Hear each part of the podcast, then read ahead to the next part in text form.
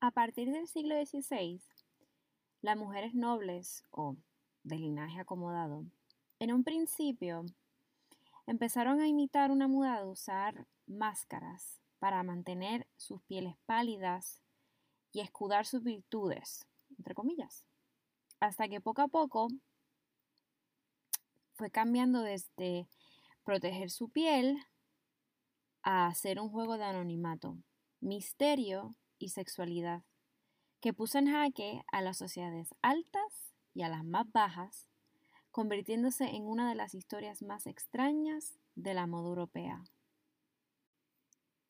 Esto es Historias para matar el tiempo.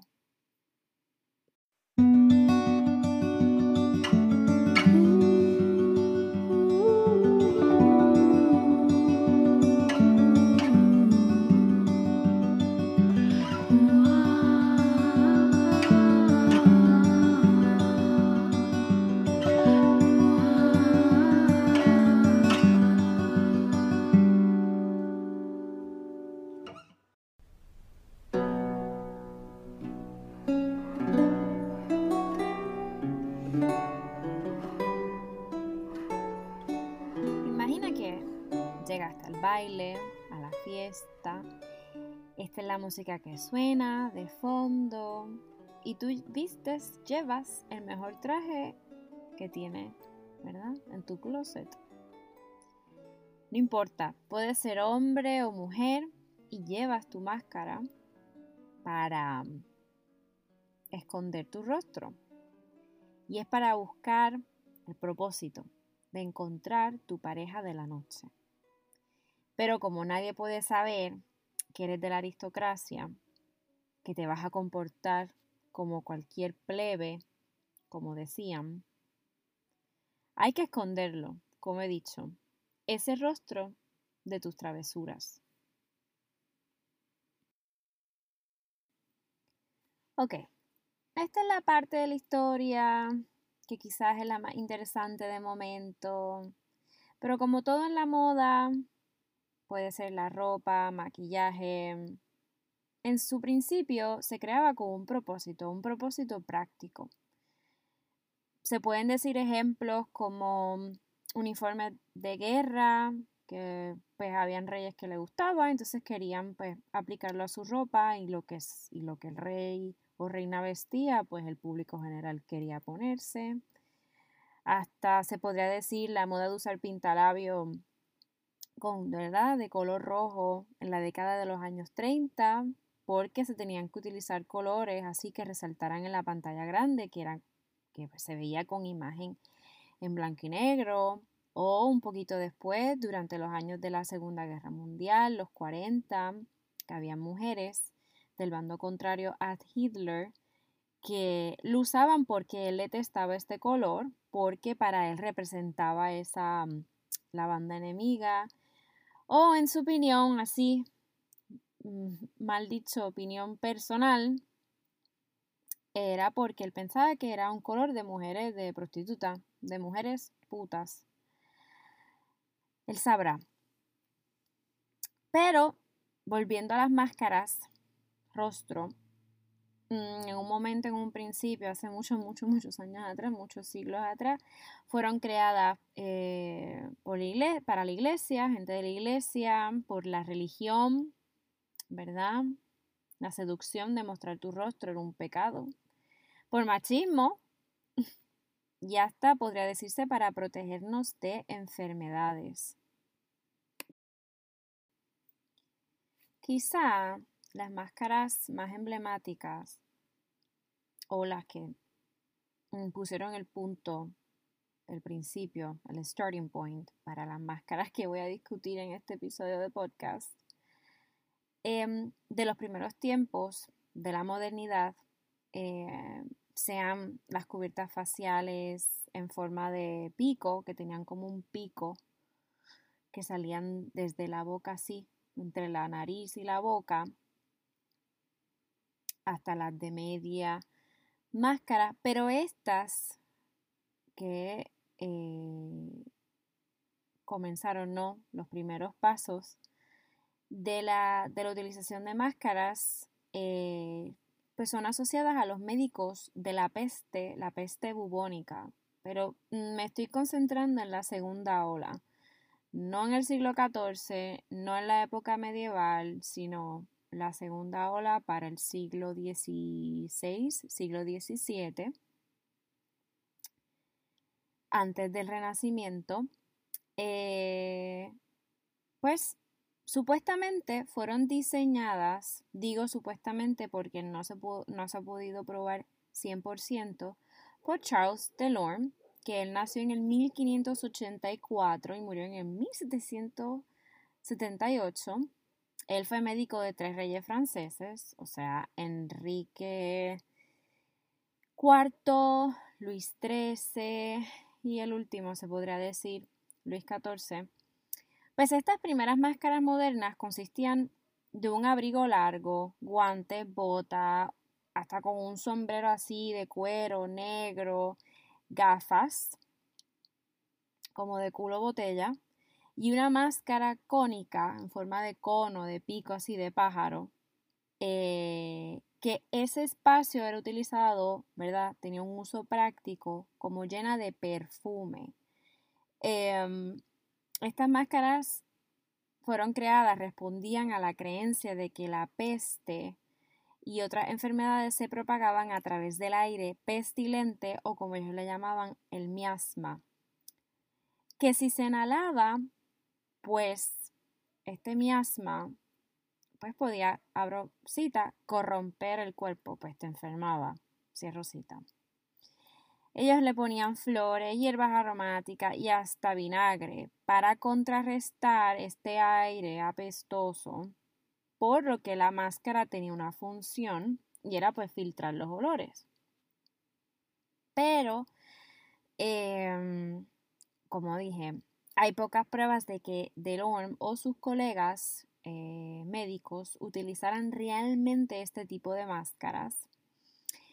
Pero el primer relato del uso de una máscara de pico procede de, del relato El cuento danés de 1661 sobre la peste de Roma del 1656. Y hay que poner en perspectiva que se hacían dibujos y se publicaban estos libros con esta información, so que sí que había un grupo de personas que podían comenzar a empezar a ver este tipo de cosas que se utilizaban ¿no? para ponerse.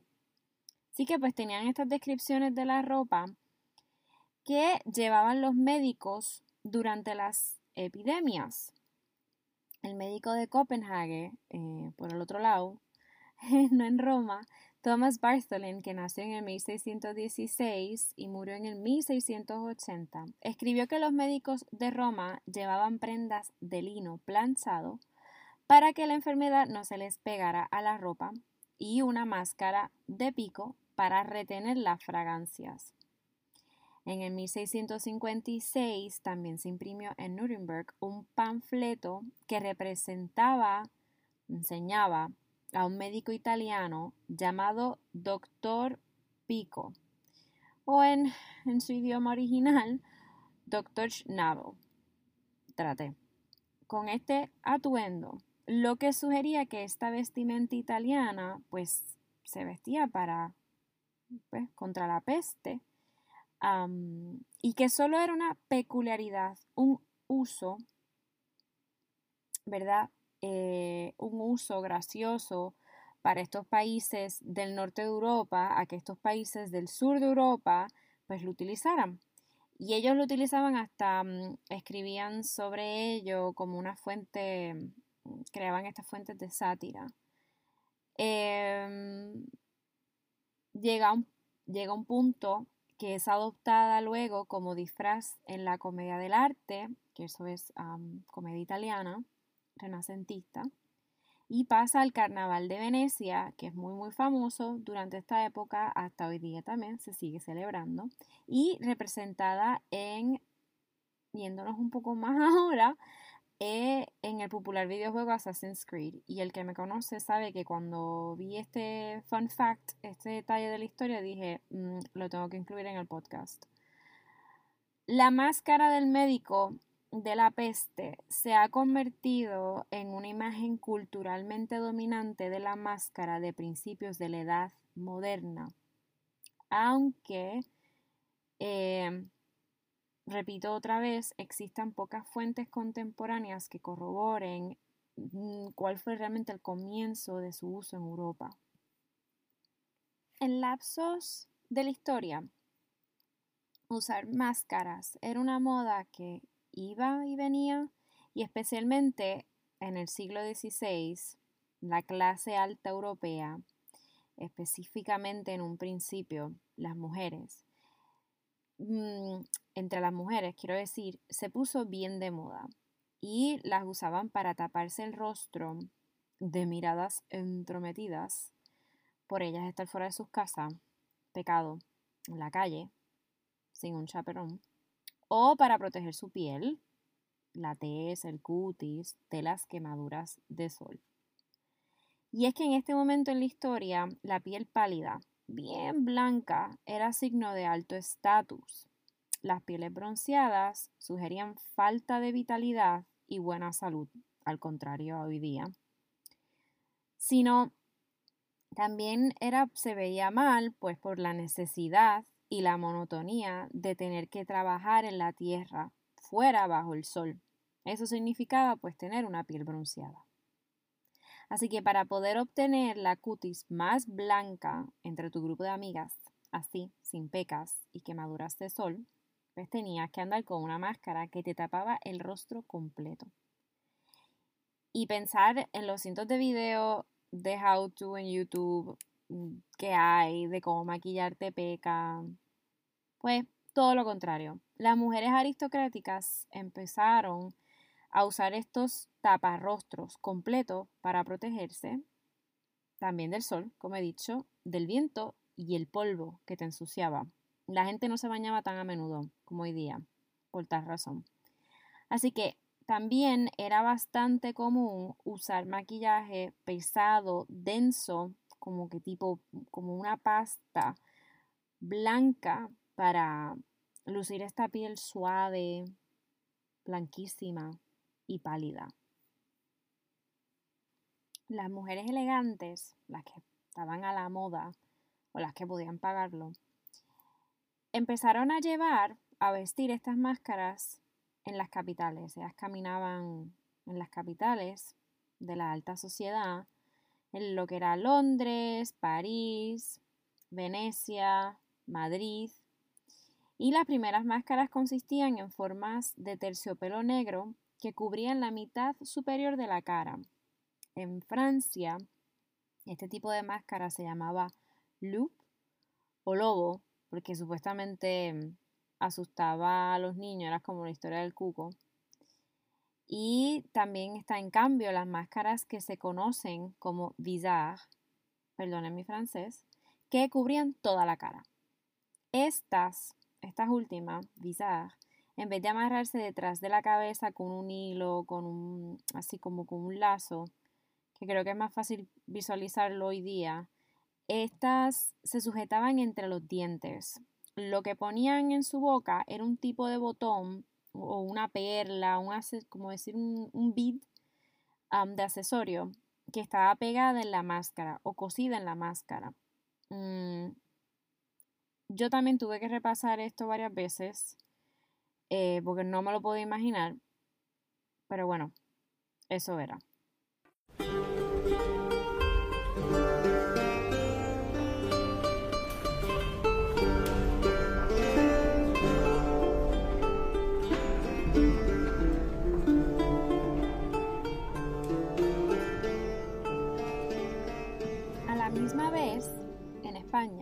La moda del velo o el tapado se fusionó impulsada tanto por factores culturales como por la preocupación de protegerse la piel.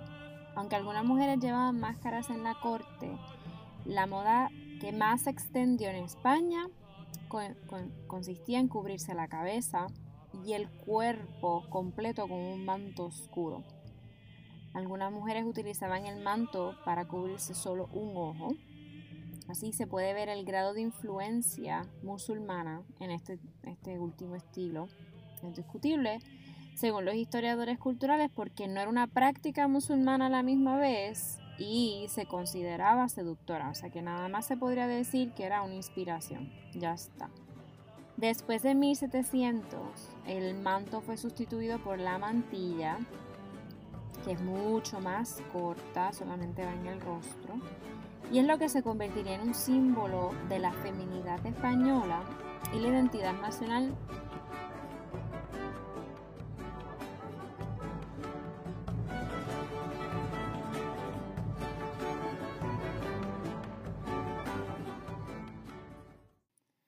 Ahora, regresando a Francia. Como los visages cubrían el rostro completo, los moralistas lo encontraron problemático, como siempre.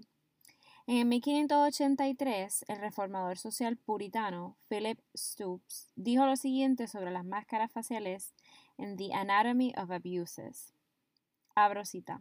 Si un hombre que antes no conocía su apariencia se encontrara con uno de ellas, mujer, pensaría que se ha encontrado con un monstruo o un demonio, porque no puede verle la cara. Cierro cita. Los portadores de hechiceros profanan el nombre de Dios, concluía, y se entregan a toda clase de voluptuosidades y placeres. Y parte de esos placeres se encontraban en el teatro, que se puso de moda en las capitales europeas durante los siglos XVII y XVIII. En su diario, Samuel Pepys describe una visita al Teatro Real Theatre Royal en junio de 1663. Aquí vi a Lord Falconbridge y a su dama Lady Mary Cromwell, que tiene tan buen aspecto como nunca la había visto, y ya va bien vestida. Pero cuando la sala empezó a llenarse, se puso la venda, máscara, y no se la quitó en toda la representación, lo que últimamente se ha convertido en una gran moda entre las damas que ocultan todo su rostro. Llevar una máscara al teatro era una forma de proteger el pudor de la mujer, señala Will Pitcher, profesor asociado de inglés en el Lewis and Clark College. Como las obras de teatro de la época podían estar llenas de lenguaje subido de tono y dobles sentidos, se consideraba que una dama correcta, entre comillas, necesitaba una máscara para protegerse de las miradas de los espectadores. Fuera del teatro, la máscara proporcionaba un grado de libertad en la vida cotidiana que no existía antes, haciendo posible que una mujer fuera al mercado o a la iglesia sin la escolta de un hombre. Una mujer sin máscara corría el riesgo de provocar un escándalo al aventurarse en público sin acompañante. Imagínate. Además de proporcionar a las mujeres cierta independencia, lo que contribuyó en gran medida a su popularidad. La máscara ofrecía una dimensión de misterio e ilusión al ocultar el rostro de una persona. The Careless Lovers, Los Amantes Descuidados, comedia de 1673 del escritor inglés Edward Ravenscroft, un personaje dice, bajo la máscara, la mujer va al juego al baile o a la mascarada sin que su marido la descubra y la hija o sobrina sin que sus parientes la perciban. La estudiosa de la cultura francesa Joanne Dijon observa que muchas representaciones de finales del siglo XVII, XVI-XVII de mujeres de la nobleza francesa estas juegan con sus máscaras. A diferencia de otras grandes capitales europeas, solo en París una práctica cotidiana evolucionó hasta convertirse en un ritual elaborado y a menudo coqueto y sexual, en el que las mujeres jugaban ocultarse y luego revelarse. En París, el término incógnito, tomado de una palabra italiana, se utilizó por primera vez a principios del siglo XVII para describir los aspectos más elegantes del uso de máscaras. Fue allí donde el fenómeno del enmascaramiento empezó a extenderse más allá de los personajes del más alto rango, escribe Dejean. En el siglo XVIII, Venecia se había convertido en la ciudad de las máscaras de Europa, gracias a la popularidad de su carnaval.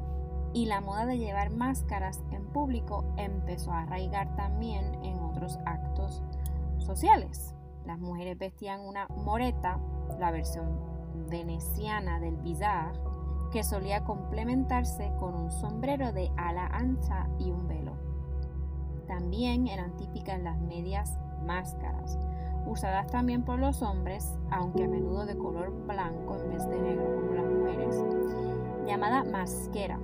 Se introducía en un sombrero tricornio con tres puntas, negro para mantenerla puesta. Al igual que en París y en Londres, el uso de máscaras en la vida cotidiana de Venecia permitía un mayor intercambio social en una sociedad altamente estricta, religiosa, ya fuera en los teatros, cafés, mercados o parques. Sin embargo, a medida que evolucionaba el uso de máscaras, a las damas que lo veían como una forma de proteger su virtud, su virginidad. En los teatros se les unieron las trabajadoras sexuales que las llevaban para ocultar su identidad, así como para despertar la curiosidad y la intriga en juegos sexuales vistiéndose de aristócratas, no solo en los teatros, sino también en las casas de juegos o como gambling houses, así lo que se puede conocer hoy día como el casino. Esto convertía una velada de entretenimiento en un juego de adivinanzas sobre quién pertenecía a la alta sociedad y quién no. Como dijo el escritor inglés John Dryden en la segunda parte de su obra La conquista de Granada de 1670, dijo, esas máscaras bizarras mantienen esa moda para calmar y hacer cosquillas a la dulce imaginación. ¿Se recuerdan de la película de María Antonieta? Pues la versión de aquí, Kristen Dunst, sí, Kristen Dunst, que hay una secuencia bien chula en su casa. Pues esos eran los juegos para divertirse ella y sus damas, sus amigas de la corte. Que claro, eran mujeres de la corte. Y si no la han visto, la súper recomiendo. Súper recomiendo. Película de culto. Continúo. A finales del siglo XVII, el término bizarre se había convertido en argot para referirse solamente realmente a las prostitutas. La reina Ana decretó que los bizarres promovían el vicio y en 1704 los prohibió en los teatros. El estigma social asociado a las máscaras acabó gradualmente, como la moda, con su popularidad como alta costura en Londres. En Venecia, las máscaras, el decoro y el rango social no eran menos preocupantes. En el 1608, las prostitutas enmascaradas podían ser castigadas por hacerse pasar por mujeres honradas. Si se descubría a una mujer así como de mala reputación o prostituta en la calle pública con una máscara se le encadenaba durante dos horas entre las dos columnas de la entrada de la plaza de San Marco, Piazza San Marco. Un siglo más tarde, el gobierno veneciano, para los 1700, dio marcha atrás y exigió que las trabajadoras de sexo, eh, pues en teatro, o salas de juego sí llevaran la máscara como forma de identificación. En un último giro de la historia con las máscaras, el Consejo de los Diez de la ciudad emitió otro decreto en el 1776 que obligaba a todos los nobles a llevar máscara para contrarrestar una peligrosa inmodestia de las clases supuestamente decentes.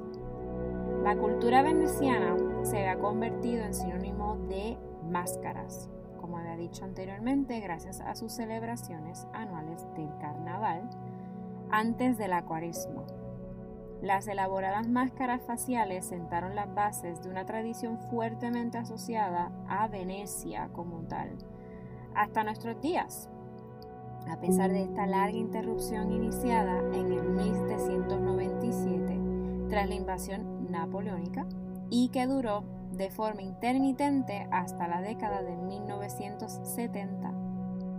En París, mientras tanto, a mediados del siglo XVIII, 17, no, 18, los cambios de la moda hicieron que el uso público de máscaras resultara menos atractivo para las mujeres, que empezaban a adquirir mayor libertad en otros aspectos.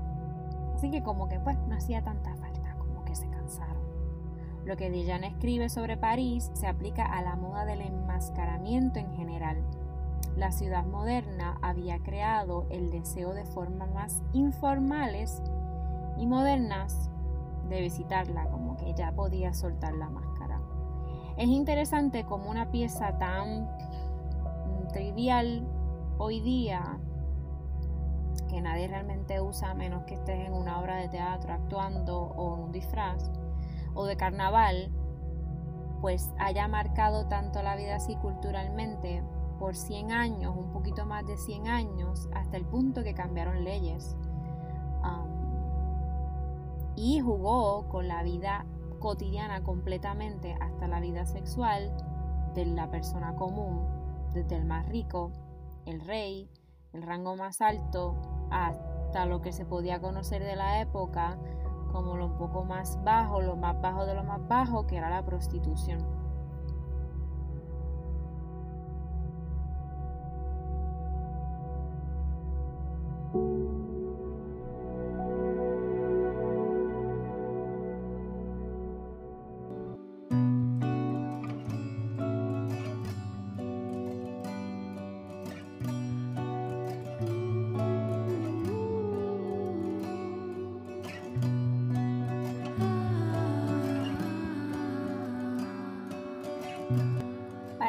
Episodio la revista de National Geographic History y el libro How Paris Became Paris, The Invention of the Modern City